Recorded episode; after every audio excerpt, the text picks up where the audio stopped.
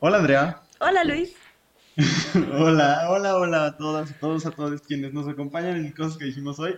Estamos muy, muy emocionados, muy contentos. El episodio pasado tuvo muy buenos comentarios, o sea, gente que murió de risa con... ¿De qué hablamos el episodio pasado? Nomás me acuerdo que a la gente le gustó No y me me acuerdo que dijimos, pero estuvo padre, ¿no? Bendiciones, qué bueno que lo disfrutaron mucho.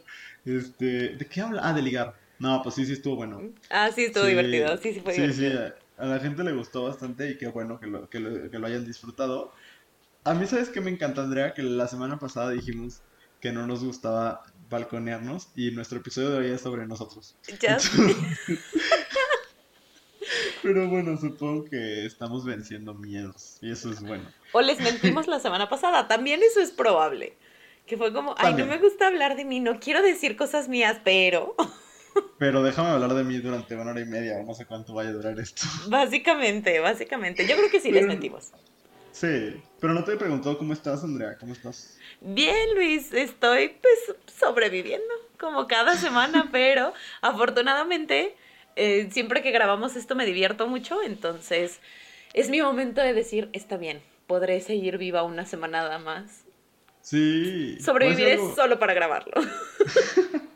Te voy a decir algo muy cursi, pero yo le dije a Andrea cuando iniciamos esto, eh, como que estábamos en qué día es, y le dije mi día favorito son los miércoles.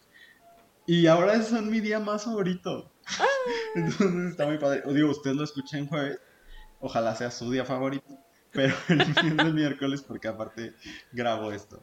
Este, pero bueno, estamos muy contentos y el día de hoy dijimos de que vamos a hablar de nosotros, pero no nada más como de nuestra biografía, sino que vamos a contestar el cuestionario Proust. Al rato les contamos bien qué es el cuestionario Proust, pero eh, estoy emocionado porque creo que también es padre y es una oportunidad chida de que quienes nos escuchan cada semana y saben qué pensamos de el aborto y, y cosas como mucho más este serias. Digo, esto también es serio, pues, pero como cosas Controversiales. que ves en las noticias y demás. Eh, ahora pues también podrán escuchar cosas como más personales.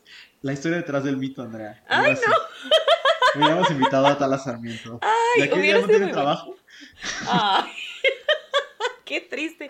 Hubiera sido muy bueno, muy bueno, porque esto puede ser muy divertido y puede ser como una sesión de terapia. No Nosotros cruzamos esa línea así como con una facilidad tremenda. Entonces, a ver qué. Vivimos en esa línea. O sea, la habitamos.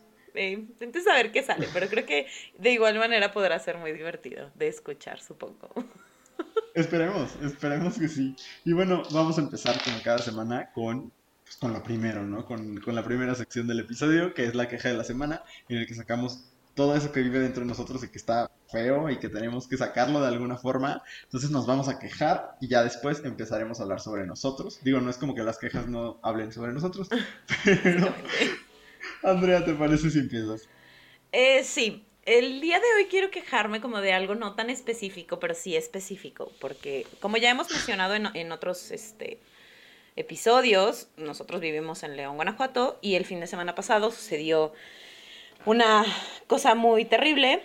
Hubo una manifestación por este, una chica de León que fue este, pues, abusada sexualmente por policías de la ciudad, y entonces salieron chicas a manifestarse y pues hubo, levantaron a un montón de gente y bueno, no quiero como entrar en mucho detalle, pero mi queja, mira, no me voy a quejar del sistema, no me voy a quejar de la policía, no me voy a quejar de nuestro tibio alcalde, me voy a quejar de la gente pendeja, porque no hay otra palabra para describirlos, me voy a quejar de la gente pendeja. Que a pesar de que está viendo el motivo que llevó a la marcha, que está viendo todo lo que le hicieron a estas chicas, que aún así se busque todo el tiempo, todo el tiempo, echarle la culpa a las chavas que están metidas en eso, por lo que sea. O sea, siempre es, o sea, siempre es tu, es tu culpa si te matan, es tu culpa si te violan, es tu culpa si te levantó la policía, es tu culpa si fueron violentados tus derechos, siempre es culpa de las mujeres, siempre es culpa de las minorías. Y, y entiendo que es un rollo sistemático y todo lo que tú gustes y mandes, pero tantita madre. O sea, si no tienes nada positivo que decir, cállate, cállate y ya.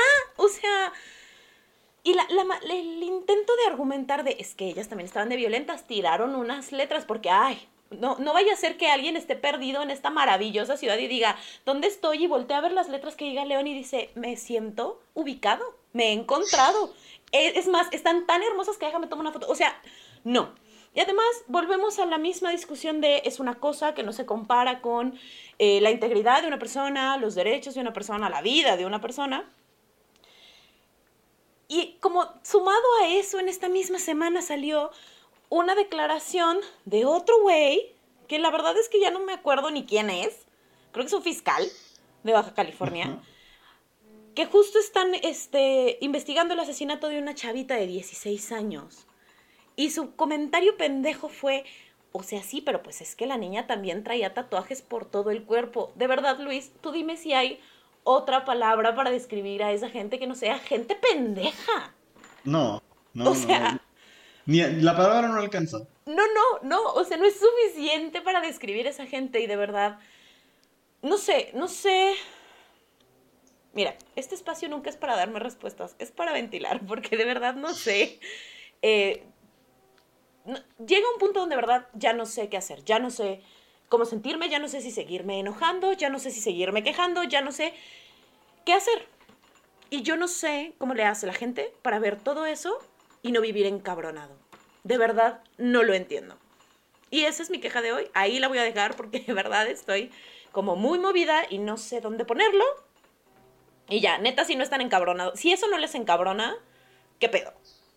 O sea, neta, ¿qué pedo? Y ya. No, totalmente.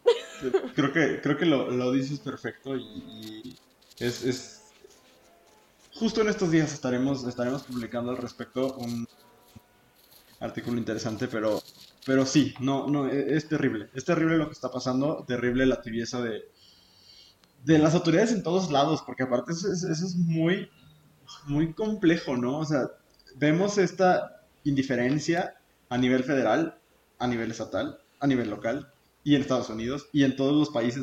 Es terrible, es terrible. Y, no nombrarlo y no hacerlo visible, pues es ser cómplices, creo yo. Y, bueno, sí, gracias, gracias por, traerlo acá. Y, sí, es algo que, que encabrona definitivamente y coincido contigo en que no solo, no solo la palabra adecuada es gente pendeja, bueno, las dos palabras, sino creo que, creo que son más que pendejos. O sea, creo que son, son un montón de cosas y es, es, es sumamente terrible.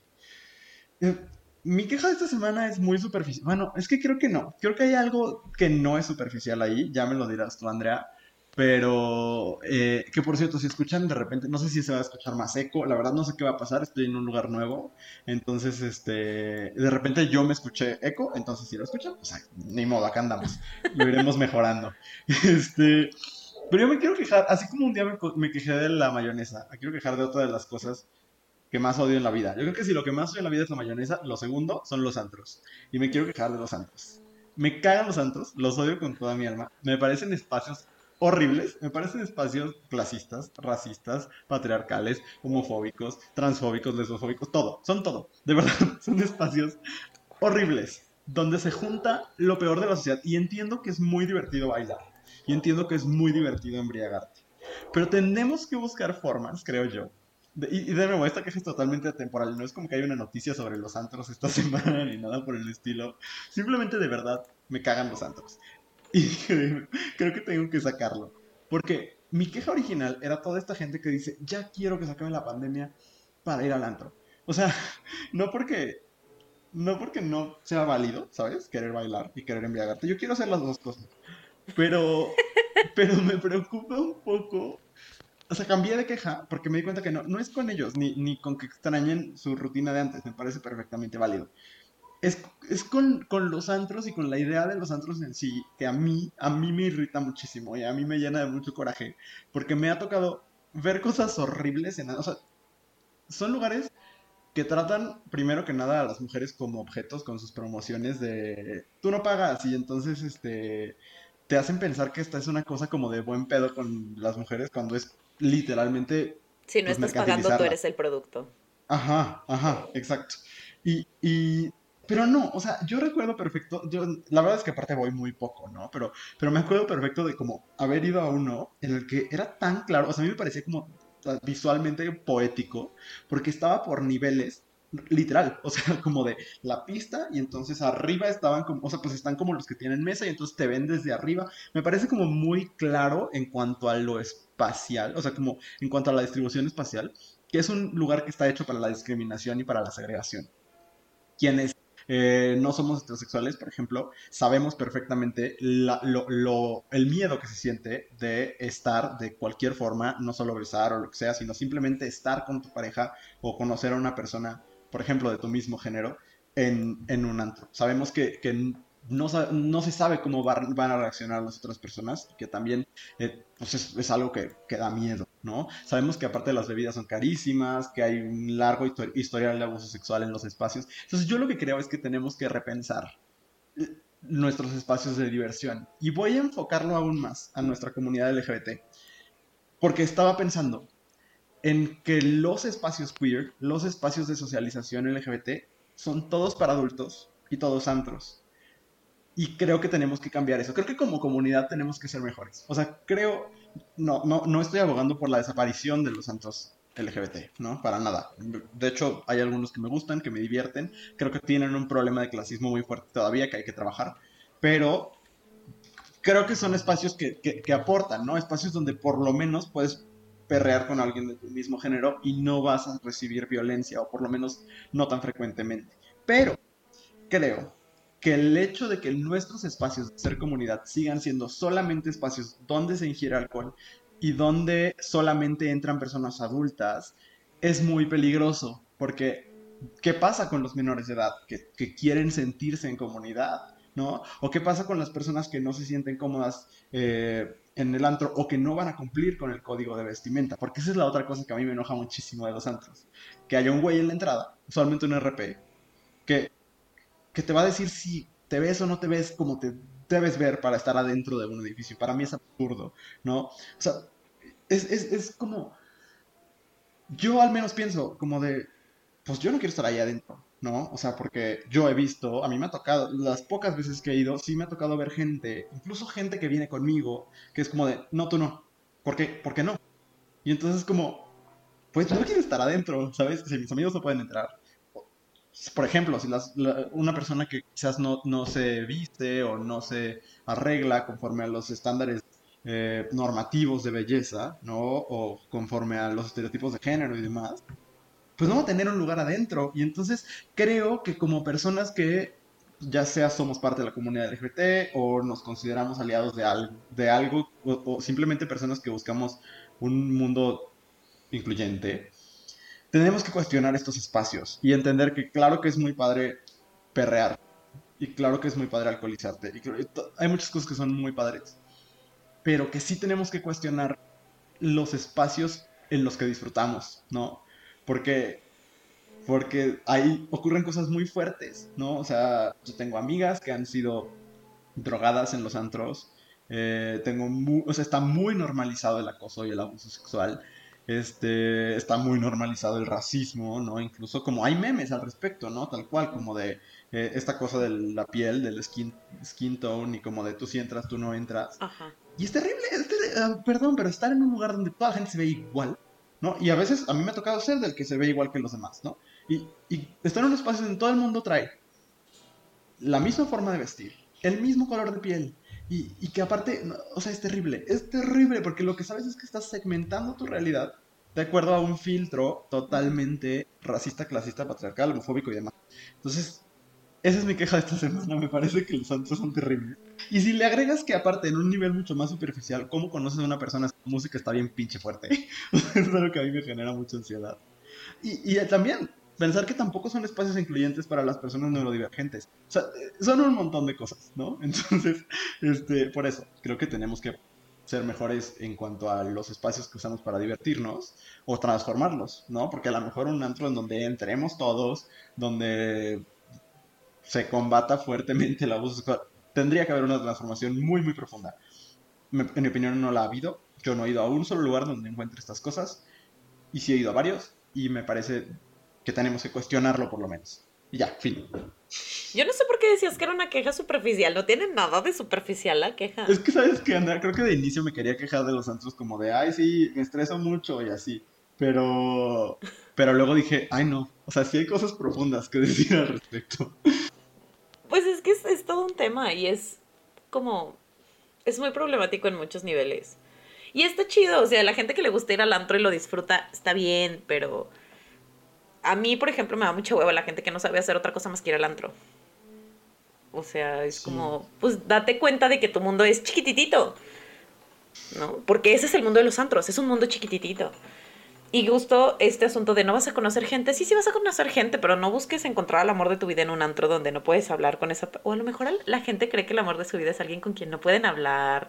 Y sí, a lo mejor, no, mejor me callo. Cada quien y sus amores de la vida. Pero gran queja, me encanta por dos. Odio los antros. y todo lo que simbolizan. Sí, sí, es, es- es una cosa terrible. Entonces, este, pues sí, tenía que decirlo. Y, y de nuevo, o sea, entiendo perfecto, entiendo el atractivo.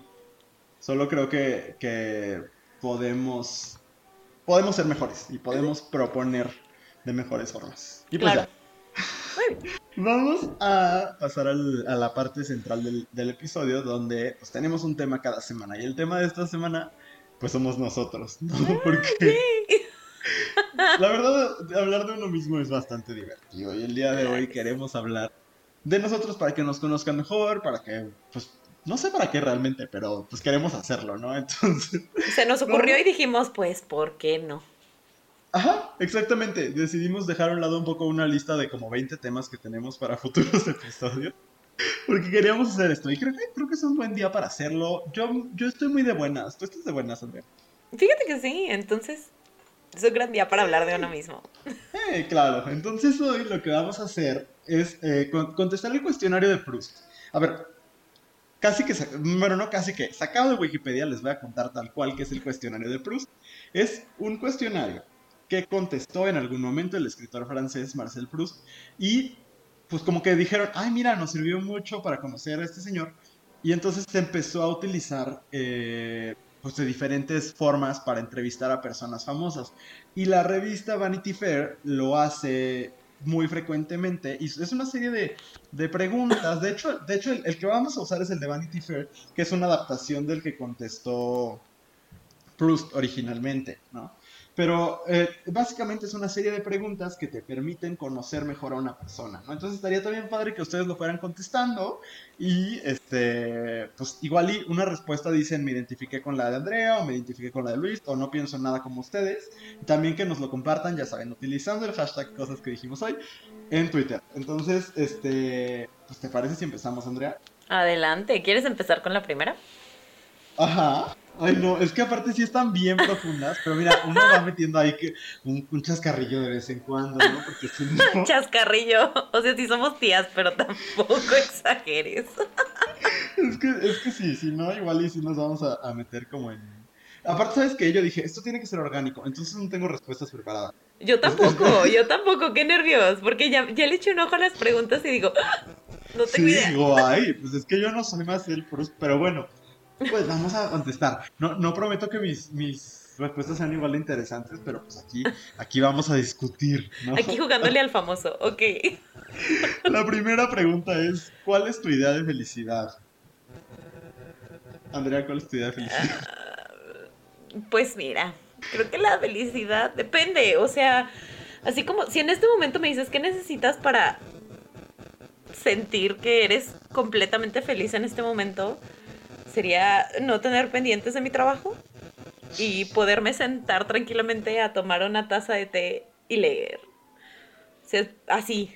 O sea, mi idea de felicidad en este momento es estar sentada en mi jardín preparándome, preparándome un té mientras voy a leer con mis perros alrededor, ¿sabes? Eso, así.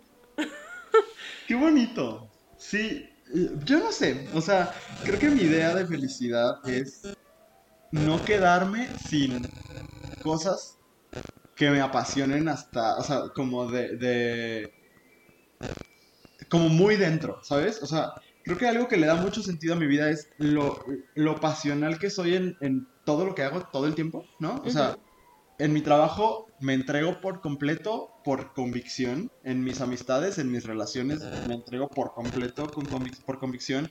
Eh, cuando estoy leyendo un libro, me, como les comentaré al final en la recomendación, me apasiono y por convicción me enloquezco.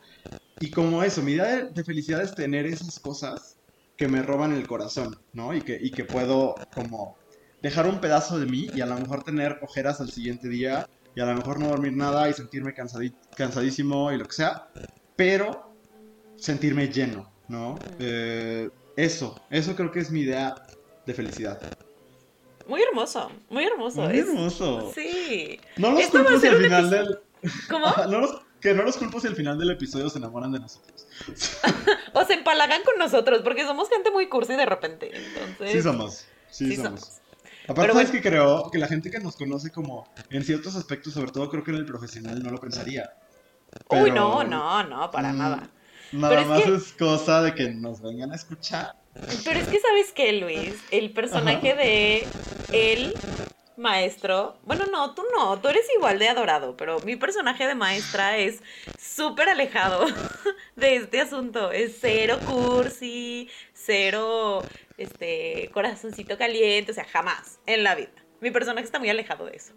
Muy bien. Lo siguiente que le preguntaron a Marcel Plus y que ahora nos preguntan a nosotros es: ¿Cuál es tu más grande miedo, Andrea Ramos? Mira, soy una persona que tiene miedo a muchas cosas. Este, yo, creo que mi más grande miedo, y ya lo había platicado en otro episodio, es un día despertar y darme cuenta que eh, en realidad no soy buena haciendo absolutamente nada de lo que yo creo que soy buena.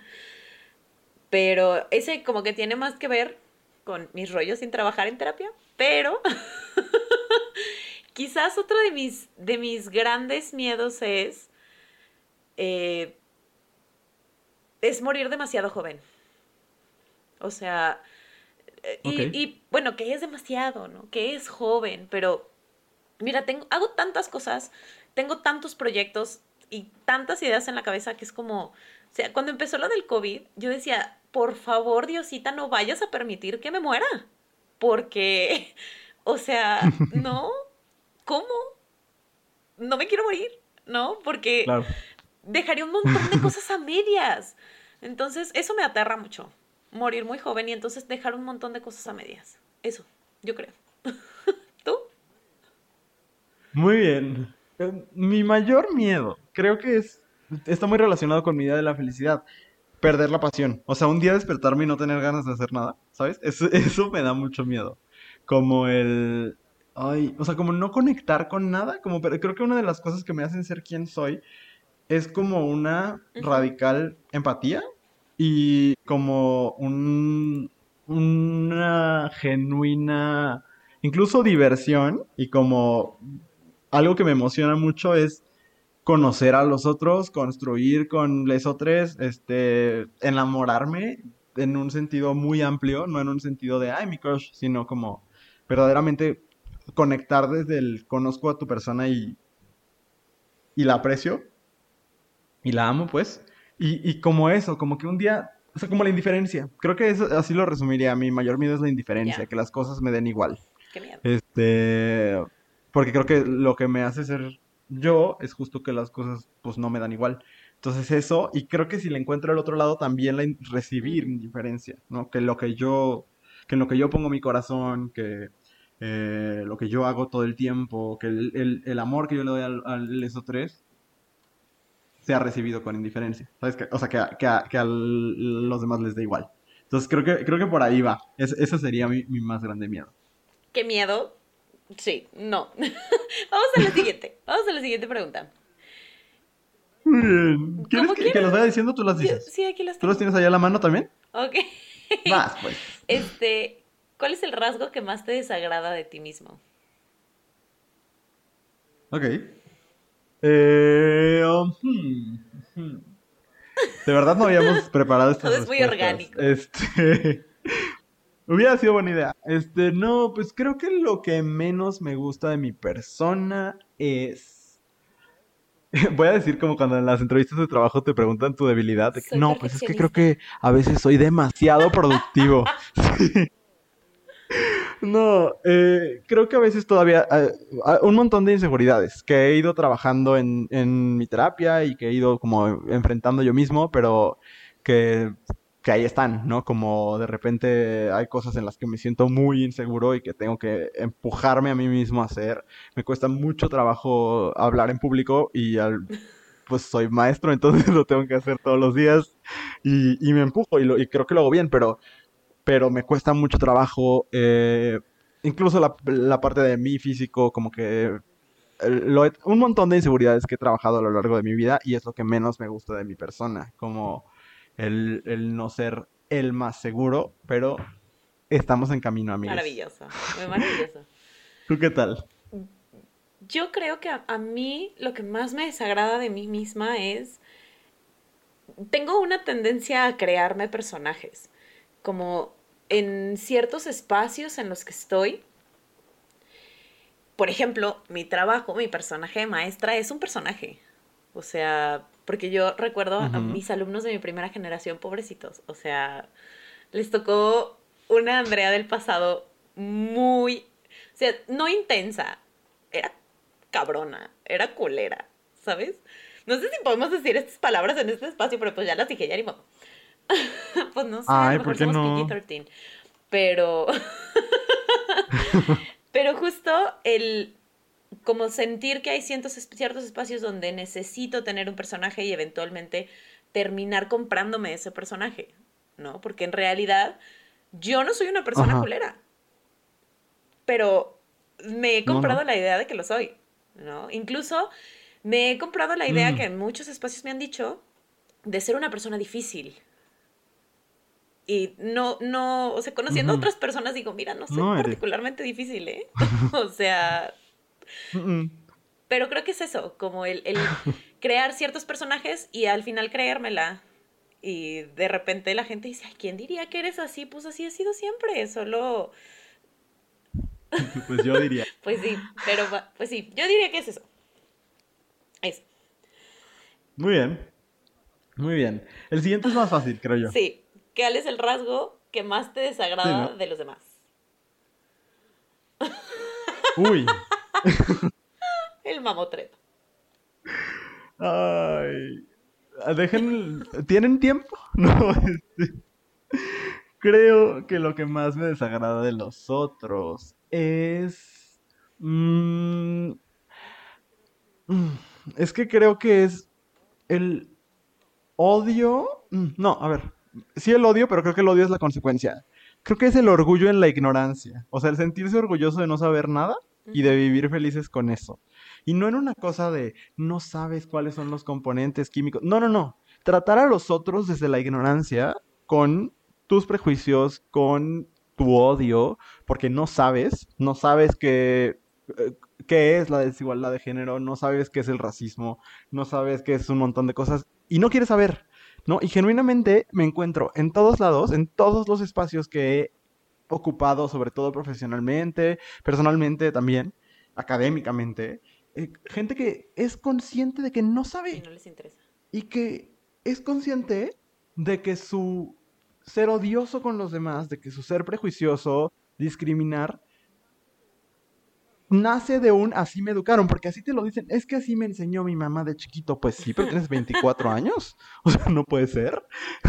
O sea, sí, también te, ense- te enseñó un montón de cosas que estoy seguro que no sigues, ¿no? Entonces, nada más decides seguir las que, o sea, decides mantenerte ignorante en lo que te conviene y en lo que te permite seguir siendo una persona que odia, siendo una persona que eh, le pone obstáculos a los demás, que trata mal a la gente, que es una culera, ¿no? Entonces, eh, eso, como el sentirte orgulloso de tu propia ignorancia y excusarte en ella para tratar mal a los demás y para no ser empático, eso es lo que yo más detesto en una persona. Yo diría que lo que más detesto, o sea, me sumo a tu desagrado por esa, esos elementos de cada persona.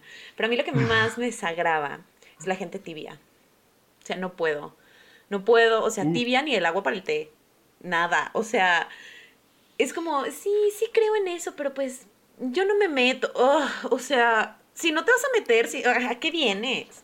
Pues seguramente vienen a, pues no sé, a comer sándwiches de queso panela y a ir al antro seguramente, porque pues no hay como nada más sustancioso.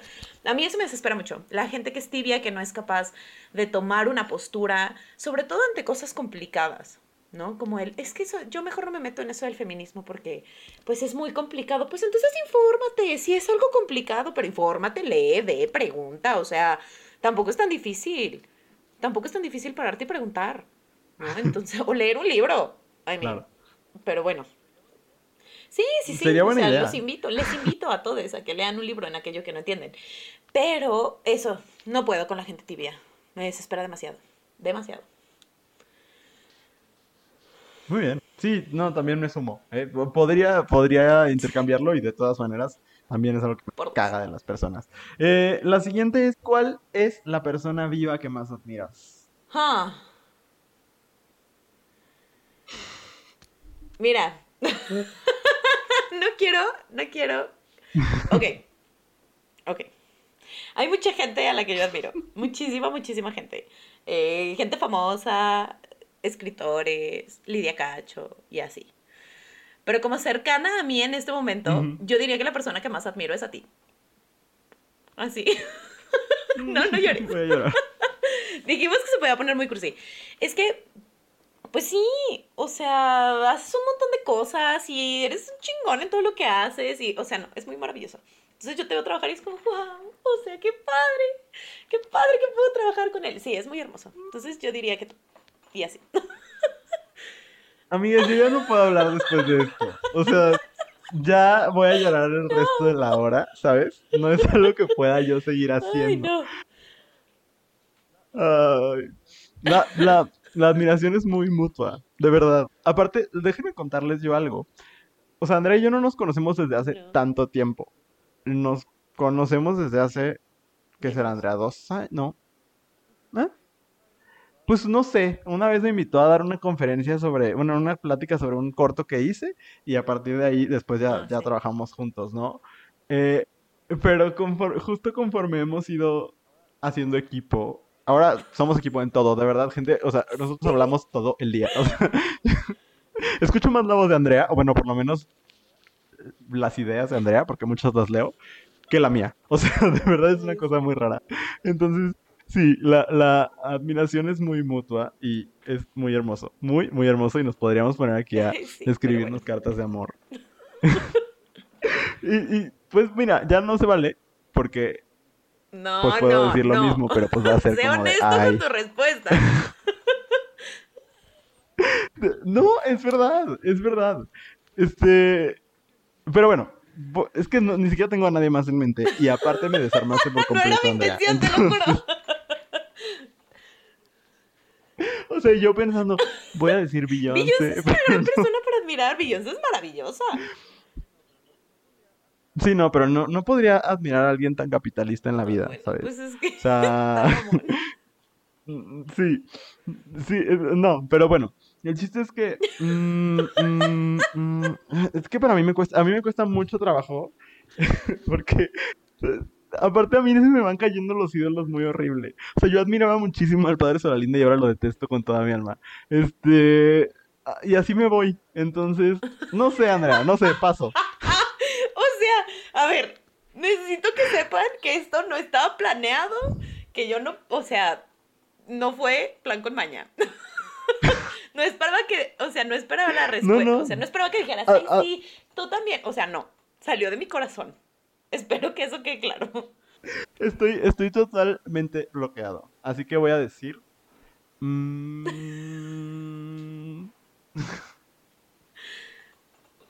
Puedes decir Beyoncé. No, no sé.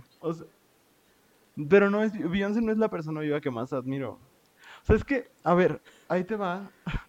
Voy a decir una cosa muy cursi, pero es lo único, lo único que viene a mi mente. Y es que creo que las personas... Ya tengo un nombre. Creo que una de las personas vivas que más admiro eh, es una persona que hace muchísimos años que no veo, eh, que es una religiosa con la que yo estuve en un voluntariado en un albergue para migrantes. Y se llama Dolores Palencia, la quiero muchísimo, es una de mis inspiraciones.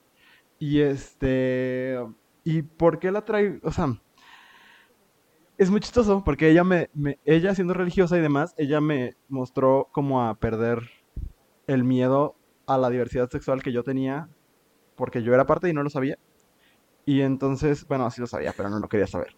Y entonces, este, eh, una vez un migrante hondureño, una chica hondureña trans, llegó a, al albergue donde yo estaba y siempre era como los hombres revisaban a los hombres y las mujeres revisaban a las mujeres, como había, había que hacer un chequeo para, por seguridad de todos adentro. Y yo en mi total ignorancia, ¿no? Y, me cuesta como, como ahora activista LGBT que soy, me cuesta como aceptar que en ese momento no sabía nada al respecto. Pero en mi total ignorancia fue como, "Mm, ¿y qué hago? ¿Y quién la revisa? ¿Y eh, dónde va a dormir? Y etcétera. Y me acuerdo, eh, me daba mucho miedo esa señora. Este, de que se levantó de su silla y me dijo, ay, ya, Luis, yo lo hago. Y entonces así como de, no es tan importante. Y la revisó y después ya pasó y después me regañó y me dijo, "Eh, la vida no te puedes bloquear así. O sea, eh, es una persona, está pidiendo tu ayuda y tú, por tu desconocimiento, no puedes no reci- o sea, no puedes pararte a, reflexionar por demasiado tiempo y ver, ay, ¿qué hago con ella? Y ay, pero ¿cómo? Y, o sea, no puedes dejar que el, el que no sepas todo sobre su identidad te impida ser una buena persona con ella.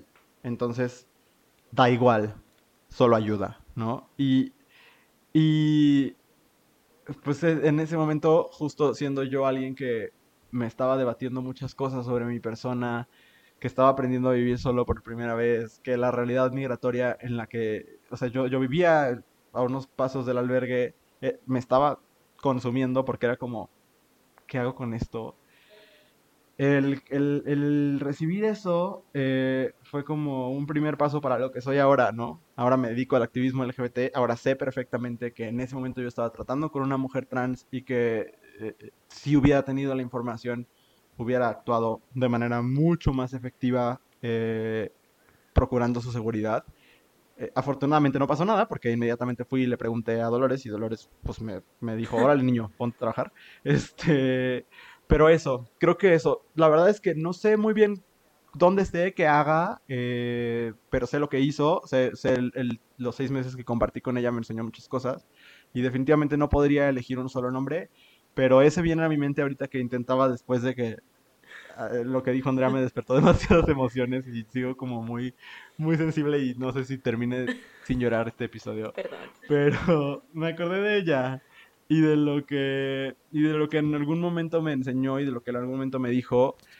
eh, y pues ya, cosas aún más personales que, que quizás no, no podría decir acá también por ella, pero, pero sí, aprendí mucho de ella y, y por Qué eso. hermoso. Y ya. Muy hermoso. Ok. Podemos pasar a la que sigue. Podemos pasar a la que sigue. Eh, también me toca a mí Sí. decir la verdad. Es, ¿cuál es tu más grande extravagancia? ¿A qué nos referimos con eso? ¿Tienes la misma, la- está formulada igual en, en la Así lista dice, su mayor extravagancia. Mm, mm, o sea, ¿qué es, eh? O, sea, ¿eso qué significa? Como la cosa más rara que haces. Supongo, pero pues la verdad no me considero una persona particularmente extravagante. No sé, quizás porque asocio la Mm. extravagancia con llamar mucho la atención y... ¿Sabes qué me pasa a mí? Yo como que la asocio con la Oh, opulencia. Y no soy una persona. You own everything. Este, no, no, e- eso no me caracteriza. Pero, o sea, igual y como tu, tu mayor rareza, supongo, que va por ahí. Supongo, no sé, o sea, no podría pensar en alguna. Creo que quizás lo que más le extraña a la gente de mi persona es que la gente suele saber que soy una persona muy intensa, pero difícilmente dimensionan qué tan intensa soy. Creo que qui- quizás es mi intensidad. Sí, porque la gente lo sabe. Tampoco es como que yo lo esconda o no se me note, ¿no? Cuando hablo. La intensidad, sí, no, no, No. no, no está oculta. Pero creo, ¿Puedo decir qué es lo que más me sorprendió Ajá. a mí de tu persona?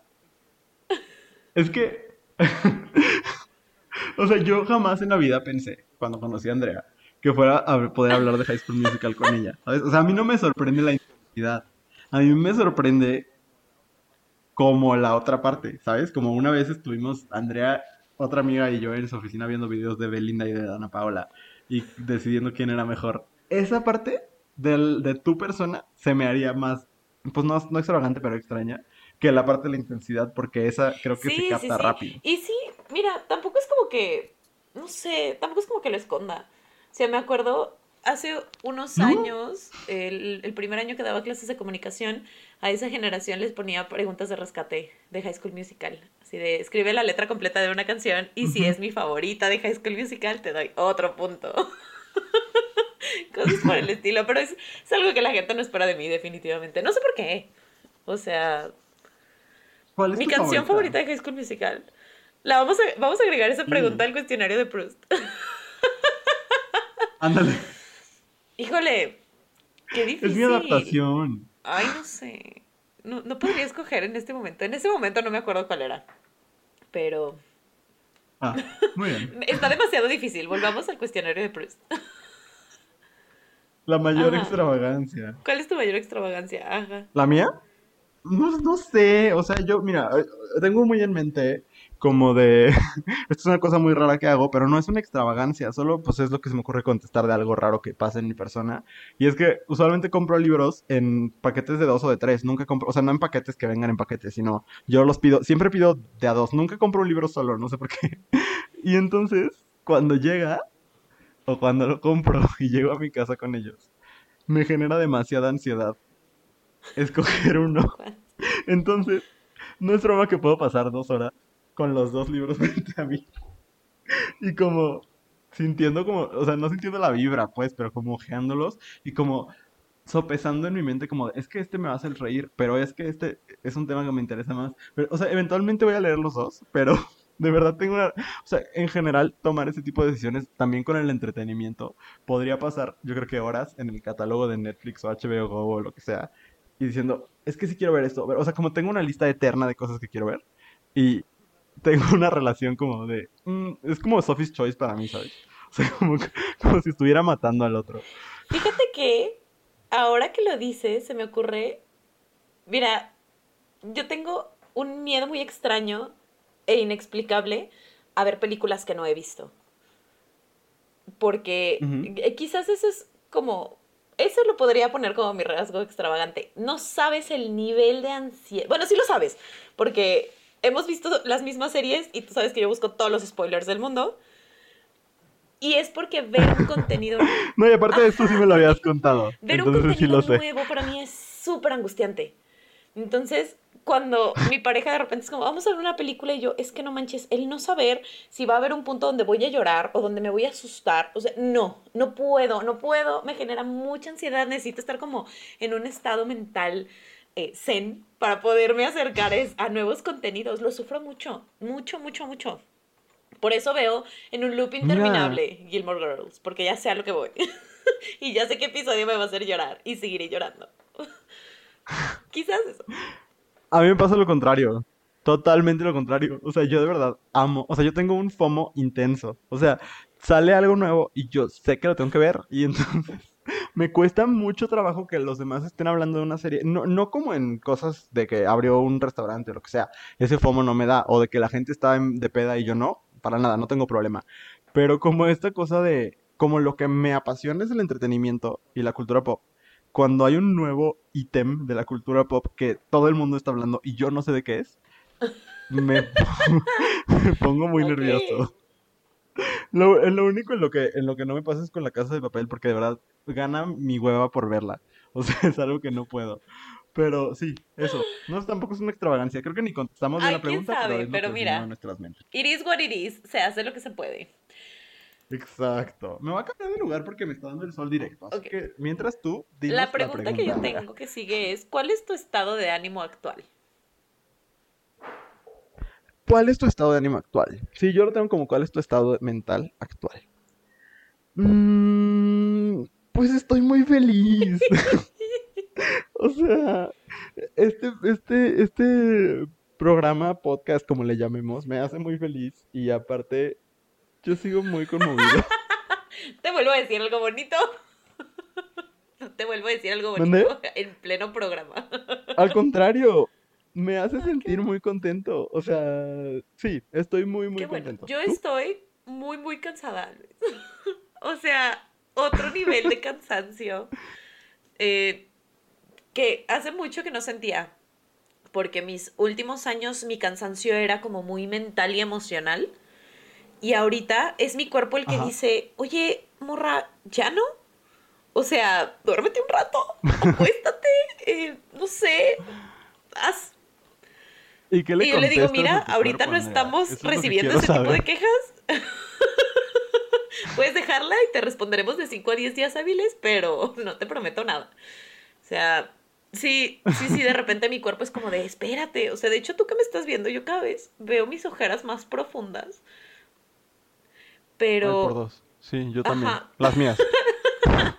pero, pero es, te digo, es como cansancio físico de necesito respirar. Y mi cerebro está así de, ¡No! ¿Cómo nos vamos a detener en este momento? O sea, me siento como más despierta y más creativa que en mucho tiempo. Y entonces para mí es muy frustrante que mi cuerpo no esté dando. Y lo entiendo, pues, porque también soy un ser humano, pero... Más que nada, sí. ¿verdad? Este... Uno diría. Pero sí, así me siento ahorita. Lo cual no es necesariamente malo, solo digo que probablemente me duerma temprano. Pero. Pero así. Probablemente. Eh, ya veremos a qué hora terminamos esto. Sí, porque hoy justo tenemos algunas, algunos pendientillos, pero va a suceder. Eventualmente dormiremos, Andrea. Eh, ok, la siguiente es, ¿cuál consideras la virtud más sobrevalorada? Ay, esa sí tengo una respuesta muy clara. Eh, um, la caridad y el pudor son las dos que considero que son las más sobrevaloradas en mi opinión. Eh, creo, o sea, a ver, a lo mejor suena raro que una persona que se dedique al activismo, entre otras cosas, lo diga, pero es que creo que la caridad tiene un elemento de lástima que, eh, y de culpa que surge muchísimo como de del, del catolicismo que a mí no me funciona. A mí me parece que más, o sea, yo aprecio mucho más una persona empática, una persona que sienta responsabilidad social, una persona solidaria, que una persona caritativa. Creo que lo caritativo siempre está vinculado al, ay, el pobrecito, ¿no? Y en ese sentido lo considero, eh, pues, terrible, ¿no? Y no, me parece sobrevalorado. Y, el pudor, pues no sé, me parece que estorba. Y que, que si eres una persona tímida, si eres una persona introvertida, es otra cosa, ¿no? Pero como este, el, ser recatado y el, y el no mostrar elementos, por ejemplo, de tu sexualidad, etcétera, me parece que, que es algo que el, que el sistema nos, nos enseña a valorar y que y que valoramos demasiado y que a veces eh, nos estorba. Entonces esas son dos virtudes que yo creo que están súper sobrevaloradas. Coincido. Yo diría, también voy a decir dos, ¿por qué? Porque nos encanta no seguir las reglas y no contestar la pregunta. Pero... Este, el primero sería la belleza. O sea, no porque no esté padre ver a gente bonita, no, pero el otro día platicaba con mi hermana este, y no me acuerdo de qué estábamos hablando, y mencionó a una chava que tenía así como 50.820 este, seguidores en Instagram. Y yo le decía, pues, ¿qué hace? y me dijo, pues es bonita. Y luego te metes a ver su, su, perfil y pues sí, ¿no? Era bonita. Y digo, no está mal y qué chido que sea bonita y pueda sacarle provecho a ser bonita. Pero hay gente que no es nada más que bonito. Y es o sea, pues sí, supongo como para verle, pero... ¿Y luego? O sea, no... No sé. No sé. Es... No sé. Me, genera conflicto. Y me genera conflicto la gente que cree que es como la virtud más importante. ¿No? Y este... Y la verdad es que me puse a pensar en gente bonita y se me olvidó lo que iba a decir. Porque sí tengo, o sea, sí me genera mucho conflicto en muchos niveles. No la gente bonita, sino la gente que cree que es lo más importante y es como lo ponen por encima de cualquier cosa. ¿no? Incluso creo que lo mencionaba en el episodio de, de la semana pasada, como este asunto de cuando alguien te quiere ligar, pero dicen, es que es súper guapa y es como, pues sí, pero no hice nada para nacer así, ¿sabes? O sea, yo nací. Exacto. Y, y pues, qué bueno que trae, tengo los pómulos de mi madre, pero pues ya, o sea, yo no hice nada por eso. Entonces, creo que eso. No, y no sé, no me acuerdo qué iba a decir. Bueno. Lo siento. Bueno, ahí sí surge luego, digo, no es como que ya llevemos como 40 minutos de programa y vamos a la pregunta 9. Fail. ok, podemos seguir. ¿Qué tienes tú en la siguiente? ¿En qué, ¿En qué ocasiones sueles Ay, siempre soy súper mentirosa. ¿En serio? Andrea, ahora tengo miedo. Siempre. O sea, sí. Soy súper, súper, súper mentirosa. Siempre he sido súper mentirosa. Culpo a mis padres. Culpo a mis padres. ¿Por qué? Por ser padres sobreprotectores que me obligan a mentir todo el tiempo. Este, pero he aprendido a solo mentir por el bienestar común. Ok. O por mi bienestar. Pero sí, sí lo hago, la neta. Todo- o sea, no necesito contexto. Ok. Si yo creo que la verdad en ese momento no aporta por el bienestar común, miento. No tengo ningún problema con mentir. Ok. ¿Qué, ¿En qué ocasión suelo mentir yo? Creo que cuando creo que la verdad va a lastimar a la otra persona sin sentido. O sea, sí, sí, como, incluso cuando, cuando amigos, amigas me preguntan como de, ¿verdad que yo tengo razón? Y es como de, pues si te digo que no, no, o sea, me vas a explicar por qué sí. Entonces, sí, ahí. Creo es que un ahí buen es. momento para mentir. Sí, cuando siento que... Sí, cuando siento que la verdad no va a aportar absolutamente nada, Maravilloso. miento. Eh, sí, incluso como... Sí, sí, en general. O sea, cuando siento eso, que la verdad no aporta nada, miento. No lo hago mucho porque eh, creo que también tiene que ver con, con culpas y con un montón de cosas. Pero, este, sí, sí, así. Eh, me toca a mí también esta ciudad. ¿Qué es lo que más te desagrada de tu apariencia? Y yo, así, desbloqueando traumas. desbloqueando traumas de, de tiempos inmemoriales. Este. no sé, siempre he tenido muy, demasiados problemas con mi apariencia. ¿Quieres usar tu carta de paso? Probablemente. Ok. Muy bien, pasemos juntos. Aparte no es como que no haya durado mucho. Eh, siguiente, siguiente pregunta. ¿Cuál es la persona viva que más desprecias? Híjole, ahí sí podría ser una larga lista. No sé, es, es como una mezcla entre todos los hombres y eh, con sus contadísimas excepciones. Espero que no me... No, No no, no, tú estás dentro de las contadísimas excepciones. Pero, Ah, muy bien. no sé, creo que la persona... Hay muchísima gente que quizás vale la pena despreciar mucho más que la persona que voy a decir, pero quizás la persona que más me revuelve el estómago pensar en él y hablar de él y pelearme con la gente porque siguen dándole su dinero es Jeff Bezos. él, o sea, sí, tiene mi desprecio completo. Muy bien. ¿Sabes quién voy a decir, Andrea? ¿Tienes No, alguna idea de I'm quién voy a decir? La persona viva que más desprecio es Felipe Calderón. Claro, coming, Definitivamente. sí. Sí, perdón, no puedo, no puedo con él, no puedo con sus fans, no puedo con su esposa, no puedo con sus hijos, no puedo con Felipe Calderón y su familia.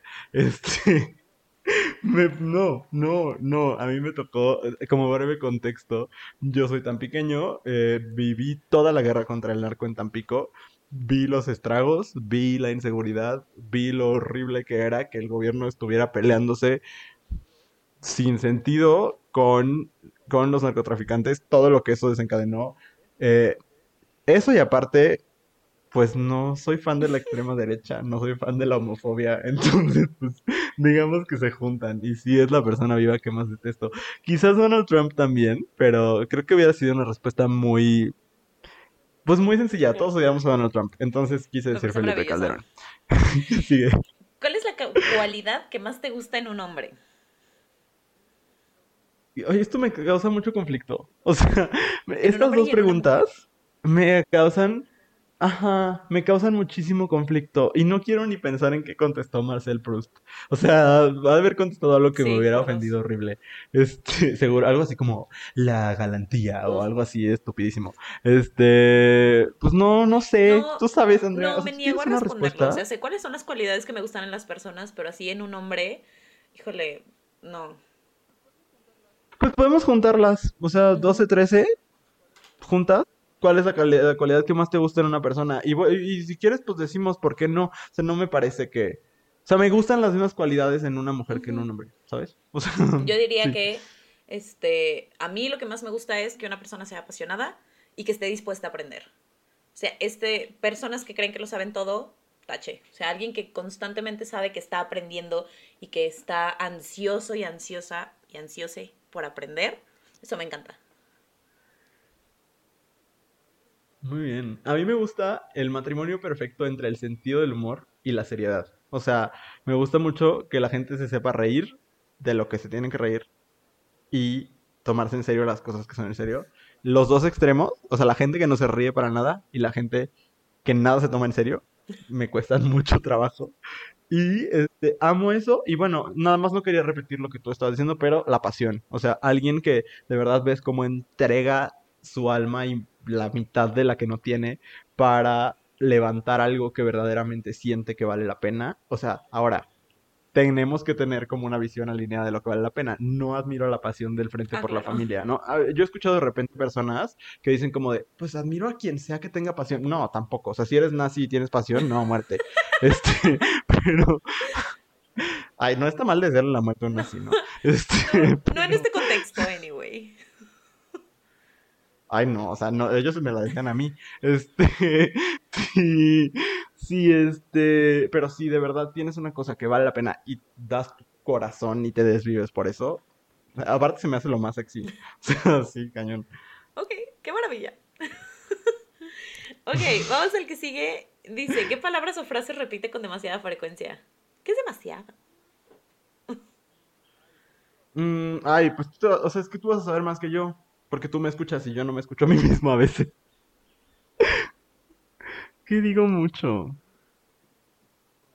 Mm, Te perdí. ah, me perdiste. Yo pensé que... ¿Me escuchas? Ya te ¿Me recuperé. escuchas? Ya, ya te recuperé. Hola. Ah, Ya. muy bien. Ya, ya, Oigan, ya. pues si se nos fue algo de esto, no sé si me vaya a percatar yo en la edición que todo esto está pasando. Si están escuchando nuestros errores técnicos, una disculpa, aquí andamos. It. Decía yo, Andrea, que seguramente tú sabes más que yo. ¿De qué repito? Porque tú me escuchas más que lo que yo O me sea, sí te escucho mismo. mucho, pero tampoco es como, eh, no sé, me parece que no eres una persona demasiado repetitiva, porque no tengo identificado, o sea, algo que repitas todo el tiempo, no lo, no lo tengo identificado. Eh, Uso muchas expresiones en inglés, eso lo puedo Ah, sí, decir. eres muy pocho. Este. Súper. Y lo peor es que de repente siento, yo no sé si tú ya eras o si, o si te lo pegué, ¿sabes? Porque ya de repente Andrea y yo hablamos en Sí, Spanglish. todo el tiempo. y nos escribimos en Spanglish, o sea, somos lo peor. Este, yo lo hacía, pero cuando hablaba conmigo misma, porque yo hablo mucho conmigo misma, porque nadie más me hace segunda con el Spanglish, entonces, pues, ni modo, te encontré y aquí estamos.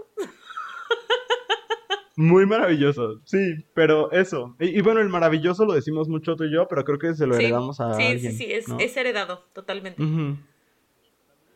Sí, saludos a la que nos lo heredó, Sí, la queremos besitos, mucho. pero bueno. Andrea. Eh, um, ¿Qué o quién es el gran amor de tu vida? No, espérate, no dijiste que Ah, repites ¿quién mucho. maravilloso, el, en, la, en la variedad está la diversión. el- Ah, eso sí lo dices Mucho. está bien yo padre. creo que eso. Y seguramente tengo un montón de muletillas. Este. Ay, no sé. Alguna vez una alumna me dijo, es que tienes esta muletilla y la contamos y la dijiste 58 veces en clase. Y yo dije, no manches, pero no me acuerdo cuál era. Entonces, ah, recuérdenme, para ser más consciente. Yo sí tengo cosas identificadas en ti, pero ahorita no me acuerdo y ya nos tardamos un buen en las preguntas. Entonces, este, pues vamos a lo siguiente que no sé cómo voy a contestar. ¿Quién Así que, que- es el gran amor de tu vida? Ajá, Andrea. ¿Vas a usar otra vez No tu tarjeta sé. de paso? No, o sea, Ok. no, no, no. O sea, puede ser Sí. quién es, ¿no? O sea, es que tiene que Pues ser mira, yo uno, tengo súper claro quién es. Y es Balú, mi perro. Pues sí, vas. O sea, Balú, yo siempre lo he dicho, Balú es el amor de mi vida. O sea, él y yo nos encontramos en un parque, nos vimos a través del parque y dijimos, aquí hay algo, aquí hay algo. Y desde hace 10 años aquí andamos. O sea, de verdad, ve Ay, mi alma, hermosura. ese perro. Entonces él es el gran amor de mi vida. Ay, mira, voy a decir algo. Creo que, o sea, no puedo decir, o sea, yo incluso una vez me metí en problemas con mi ex. Porque yo, yo siempre digo, no tengo un amor de mi vida, tengo muchos y tendré muchos. O sea, y no le pareció. Ay. Pero, este, bueno, pues ya no anda por acá, no te preocupes, Andrea. Pero, este, fíjate que, pues es que un montón de gente, o sea, mis hermanas son mi adoración por completo, son, son mi vida entera, las amo, les aprendo muchísimo.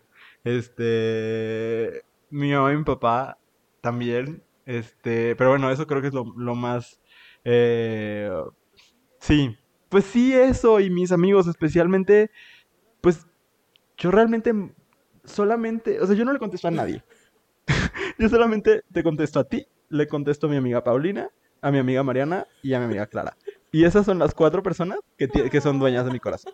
O sea, de verdad, de verdad, de verdad, de verdad. Y, y, ah, no, no, voy no puedo ser muy específico, pero tengo un secreto que tengo con- eh, cargando conmigo desde hace dos semanas y solamente lo saben tú y Clara y mi familia. Y eso para mí es muy claro que, pues que son, eh, son eso, ustedes son los amores de mi vida. O sea, mi familia y ustedes. Qué bonito. Y, y sí, y sí. Bueno, y quiero agregar mi abuelita, mi abuelita, mi abuelita Margarita, mi, mi todo. Ya, porque lloro. Yo hablo de y lloro. Entonces ya cambiemos de tema, porque de verdad se me, se me humectan los ojos inmediatamente. No puedo. Qué no puedo. bonito. Se me hace una, un ser de luz. Ya dije muchos, pero ya ves, por eso se enojaron conmigo la vez pasada, por decir que los amores de mi vida eran muchos. Eh, ¿Qué ¿Qué talento sigue? te gustaría tener? Ay, muchos. Me encantaría saber dibujar, amaría saber cantar, pintar, eh, hacer carpintería, este, pero sobre todo cantar, porque amo cantar Ay, y me gustaría cantar bien. Yo también, o sea, sí, sí, sí, ¿Sí? o sea, de verdad, pobre, bueno, no pobre, porque tampoco es como que cante tan feo, pero yo la verdad canto todo el tiempo, todo el tiempo canto, pero nunca canto en público o cuando mucha gente me puede escuchar o cuando me escucha alguien que no es alguien que le tengo así como la confianza de la vida como para andar en calzones por el mundo, así, o sea, ese nivel de confianza, porque de verdad canto todo el tiempo, todo el tiempo. Y no le tengo miedo a nada. O sea, tú me pones canciones de Daniela Romo y claro que estoy ahí jugándole, ¿no? Pero Ándale. tampoco es como que sea muy diestra en, la- en- o sea, que tenga esa habilidad. Pero sí, cualquier, cualquier la habilidad cantada, artística, o sea, cantar con la música, poder dibujar también sería mi hit. Pero sí, cualquiera de esos talentos sería muy feliz con él. Muy bien. Eh, oye, te saltaste una. Bueno, según la que yo tengo es, ¿cuándo y dónde has sido más Ah, feliz? No lo tengo, pero lo podemos contestar. Yo. Muy bien. Si quieres, yo lo empiezo. Bueno. Yo puedo empezar. Nunca tanto como en este momento de mi vida. O sea, este momento, este espacio, esta ciudad con la que he tenido tantos problemas, con la que me parece que tiene muchas cosas horribles, pero sí, la verdad es que ahora, en el trabajo que tengo, en el espacio en el que vivo, en el, en el, en todo lo que hago, la gente que me rodea, es aquí. Eh, me sentía tentado a decir, ay, cuando estuve en Disney porque veía los fuegos artificiales, pero honestamente no. O sea, creo que cuándo y dónde he sido más feliz, ahora y aquí. Sí, so- somos gente muy cursi porque honestamente yo pensaba decir más o menos lo mismo. Eh, sobre todo porque o sea, entiendo que hay, ha habido momentos de mi vida donde he sido muy feliz, o sea, incluso hace unos días me entraba como la nostalgia de algunos momentos en mi trabajo donde yo me sentía súper, súper plena y que podía comerme el mundo y que podíamos hacer mil cosas y el equipo que tenía para trabajar me encantaba y, bla, bla, bla. Pero revisando, así como la persona que soy ahorita, los proyectos en los que estoy involucrada, el, el, tiempo que le dedico a ciertas cosas, o sea, nunca he tenido un momento más maravilloso en mi vida que no sea este, con todo y que mi cuerpo me pide a gritos que descanse. O sea, no. No sé si, si mi yo del pasado, mi yo de hace dos años me viera, diría, ¿quién eres tu persona? y eso me da mucho gusto, eso me hace sentir muy contenta. Entonces sí, yo diría que ahorita, enamórese de su presente, amigues. Muy bien. Eh, ay, Andrea, estoy muy preocupado. O sea, de verdad, porque no, no, no sé cuánto tiempo llevamos. llevamos Yo creo que la mucho hora, ¿eh? tiempo. Sí, bueno, vamos rápido. Si pudieras cambiar algo de Ay, sería- nada.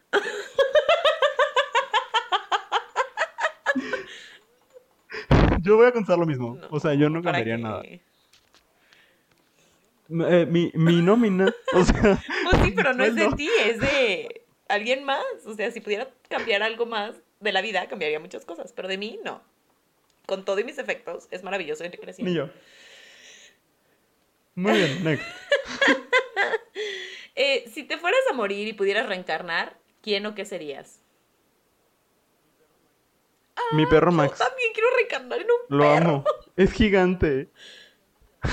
Es gigante y sí amable. se ve bien buena onda. Ya, ya lo conocerás. No ¿Tú sé, en quién algún reencarnarías? perro. Los ¿O perros se qué? ven felices. Los perros se ve que saben qué onda con la vida. Sí. Saben vivirla. Reencarnaría en un perro. O en alguien que sepa cantar. Muy bien. Que haga teatro musical. Ay, sí, eso estaría padrísimo. ¿Cuál consideras tu más grande logro? Ok. Ok. A nivel personal, eh, como de si le preguntaras a Andrea del pasado qué ha hecho Andrea del presente y no le creería, mi logro más grande es haber ido a terapia. Ese es mi logro más grande. Me costó mucho trabajo y desde que voy a Muy terapia bien. soy una persona mucho más feliz. Entonces yo diría que ese es mi logro más grande. Ok, muy bien.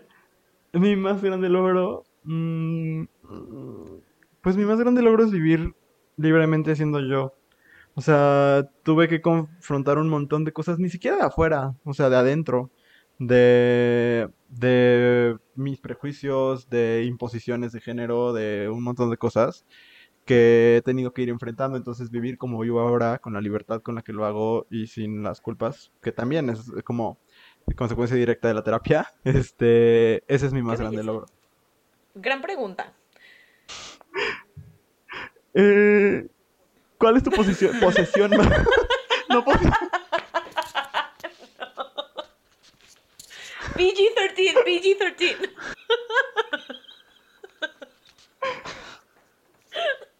¿Cuál es tu posesión más Ay. preciada? No sé, no sé. Eh, probablemente. No sé. ah, I don't know. La verdad es que no, no. No soy muy como apegada a las cosas. Entonces, quizás, quizás sea un, un par de dibujos que me regalaron hace unos días. En este momento sería mi, mi posesión más preciada porque me hizo una ilustración una amiga que es ilustradora y, un, y su hija me hizo un dibujo. Entonces, las dos me entregaron sus dibujos en un sobre muy hermoso. Entonces, quizás en este momento esa sea mi posición más, más preciada. sí. Ay, qué chido. Está muy, muy chido. Eh, mm, pues, pues creo que mi computadora. O sea, mi respuesta no está nada cursi, pero pues es que Claro. eso me permite trabajar, me permite hacer abrazo grupal, me permite hacer este podcast. Eh, mi computadora. Y mi colección de libros. Me costó mucho trabajo tener mis libros, porque, pues sí. Entonces, eso también. Ok. Em, ok. Eh, ok. ¿Cuál es para ti la máxima expresión de la miseria? Ay, mira, aquí lo tengo como que consideras tocar fondo. Y me gustó porque me recordó a la canción de Kalimba, ese disco es muy bueno. Ajá. Aerosoul. Sí, sí. Este, me gusta más cómo está formulada la tuya. Entonces, digamos, ¿qué es tocar fondo? ¿Qué es tocar fondo? Para mí es el...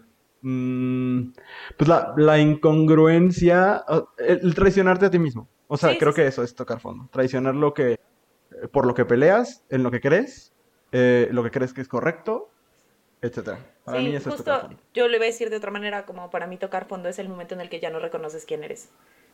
¿No? Por los motivos que sean, pero ya no Ouch. reconoces quién eres. Sí. Entonces, eso. Sí. Como Carmen Campuzano después de sus operaciones. Más o menos, más o menos así. Ok. Y sí tocó fondo. Este, ya casi acabamos, ahora sí no. No, faltan un buen.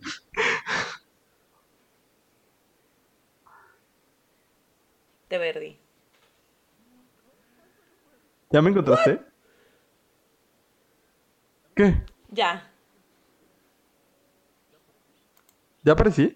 ya te escucho. Muy bien. ¿Qué cosa? Ok.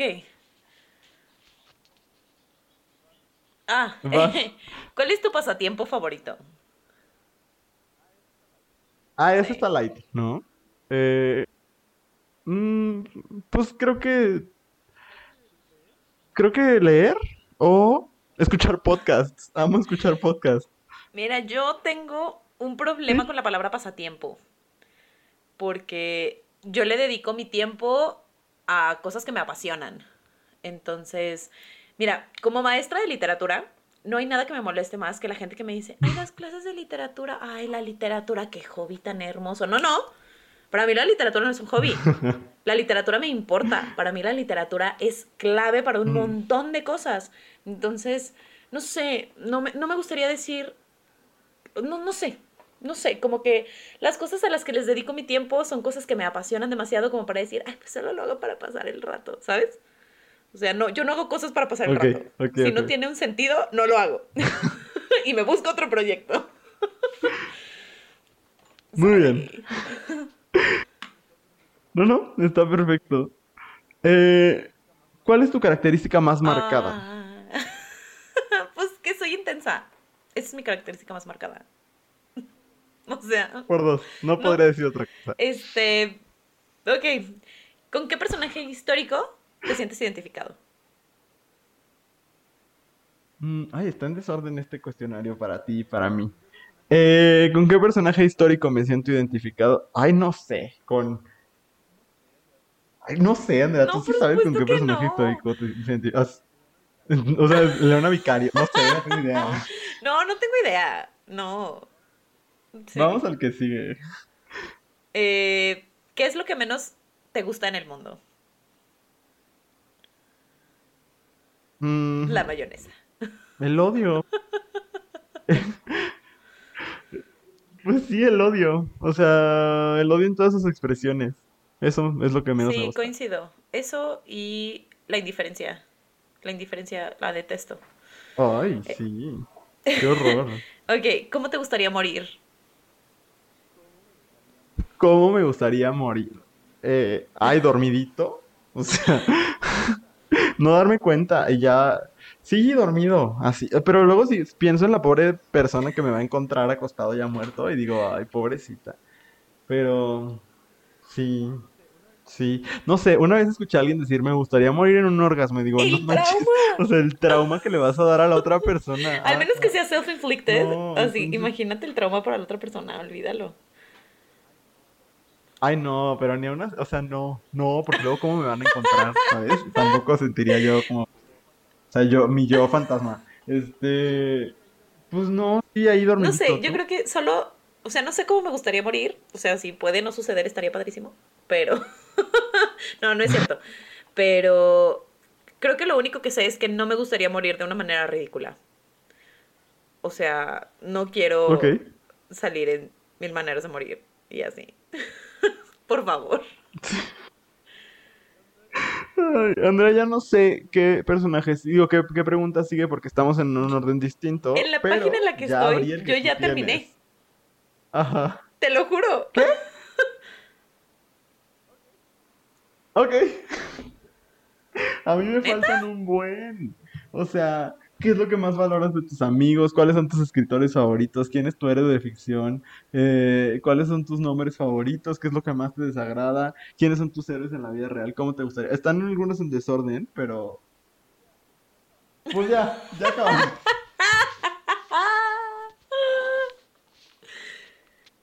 Ah, sí, Acabo acabamos de Que decidir ahí se acabó. que ya acabamos. ¿Estás de Que ya compartimos suficiente de nosotros.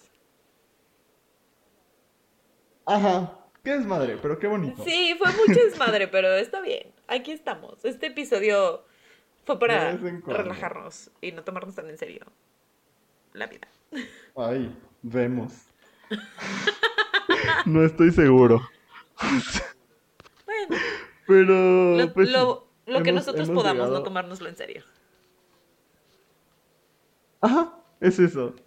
Y, y, pues hemos llegado al, al final del, del episodio en el que les recomendamos cosas y pues lo vamos a hacer de la manera más breve posible. Andrea, Yo, para no perder la linda costumbre, les vengo a recomendar un libro. eh, y para no perder la linda costumbre, es un libro de una mujer, escrito por una mujer. Se llama El asesinato de Elena Garro. Y está escrito por Patricia Rosas. Eh, les vengo a recomendar este libro porque este, este mes, después de un par de años de no dar clases de literatura, estoy regresando a dar clases de literatura.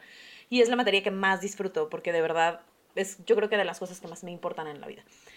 Y al regresar a dar clase de literatura me topo otra vez como con este eh, asunto contra el que una o sea, siempre está peleando. De decir, pues sí, pues el cano lo construyeron los hombres, pero solo porque a los hombres les encanta que las cosas se traten de ellos. No porque ellos hayan sido los mejores o porque no haya habido mujeres que escribieran. Particularmente, la, la mujer que a mí más me duele que la historia haya decidido ignorar es Elena Garro. Porque Elena Garro era una chingona, era probablemente la mejor escritora que hemos tenido en México y es un gran ejemplo de cómo tener una pareja que no te apoya eh, significa que te lleva el carajo, ¿no? Y de cómo el machismo en México se encarga de arrastrar de la manera más terrible el intelecto de las mujeres. O sea, de verdad, léanlo, creen su propio criterio y lean a Elena Garro porque qué onda con los talentos que tenía esa mujer. Y, de- y no permitamos que la historia lo olvide y que sí, los libros sigan diciendo que Octavio Paz era el mejor escritor que ha tenido México, porque si eso es lo que decimos, nuestro entendimiento de la literatura mexicana es muy corto. Pero bueno, esa es mi recomendación de hoy, Luis. ¿Qué nos vas a recomendar tú? Fíjate que también tenía un libro, pero para dar mayor diversidad, voy a recomendar un podcast porque amo, amo leer, es- escuchar podcast. Y este, les voy a recomendar un podcast en inglés. Pues, Si saben inglés, de verdad les va a gustar mucho. Es un podcast periodístico que se llama Slow Burn, eh, así como, pues, fuego lento, quemado lento. Este, y es, la temporada 4 es la que yo les quiero recomendar. Cada temporada trata sobre un tema controversial de la historia de Estados Unidos. Y esta temporada trata sobre David Duke. Para quien no conozca, David Duke fue eh, líder del Ku Klux Klan moderno. eh, después se convirtió en político republicano. Y cada uno de los episodios de este podcast lo que hace es eh, ir mostrando de qué forma un hater, o sea, tal cual un neonazi y un miembro del Ku Klux Klan, se vende a sí mismo como un político respetable y llega por medio de argumentos como los impuestos, argumentos socialmente bien vistos, logra posicionar la agenda racista en Estados Unidos. Es de lo más interesante que he escuchado porque justo muestra eso, cómo se marketea el discurso de odio, cómo, cómo los discursos de odio se ponen guapos, pues, cómo se, se, se disfrazan para que, para que se vean padres, ¿no? Y entonces, wow, estoy, estoy impactado, me, me gustó muchísimo el podcast, son seis episodios hasta ahora en el que hablan justo de cómo David Duke casi se convierte en gobernador del estado de Luisiana eh, cómo se convierte en un político respetable después de ser tal cual, un señor que se ponía gorritos blancos y era parte del Ku Klux Klan.